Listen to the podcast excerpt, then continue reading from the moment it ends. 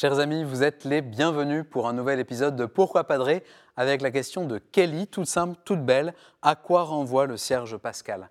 Alors, cher Kelly, souvenez-vous des premiers mots du livre de la Genèse.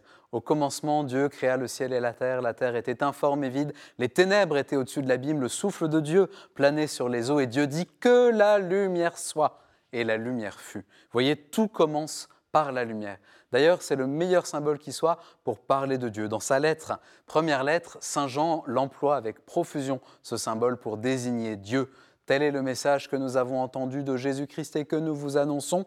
Dieu est lumière. En lui, il n'y a pas de ténèbres. Jésus lui-même ne dit-il pas aux pharisiens, juste avant de guérir un aveugle de naissance, Je suis la lumière du monde. Vous voyez, quelques citations bibliques, on y voit un peu plus clair, sans mauvais jeu de mots. Le cierge pascal, c'est le symbole du Christ lumière du monde, salut pour chacun d'entre nous, vainqueur sur toutes les ténèbres.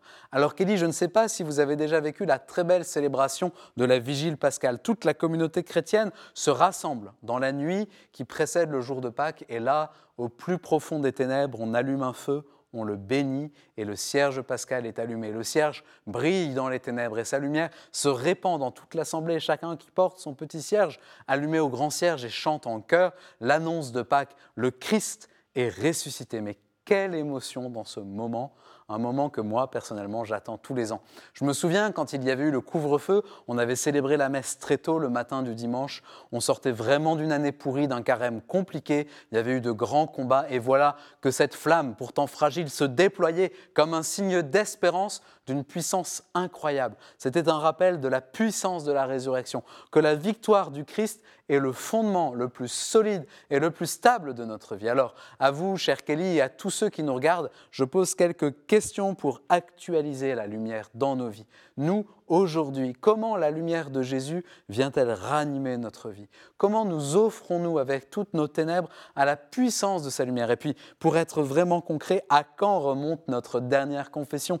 À quand remonte notre dernier temps d'adoration eucharistique? Voilà, ce sont nos actes de foi et notre vie sacramentelle qui nous mettent au contact du Christ lumière.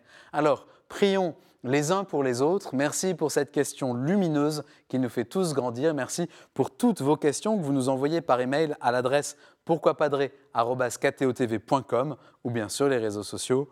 Merci aussi de retrouver cette vidéo et toutes nos vidéos sur le site internet ktotv.com. Et moi, je vous dis à bientôt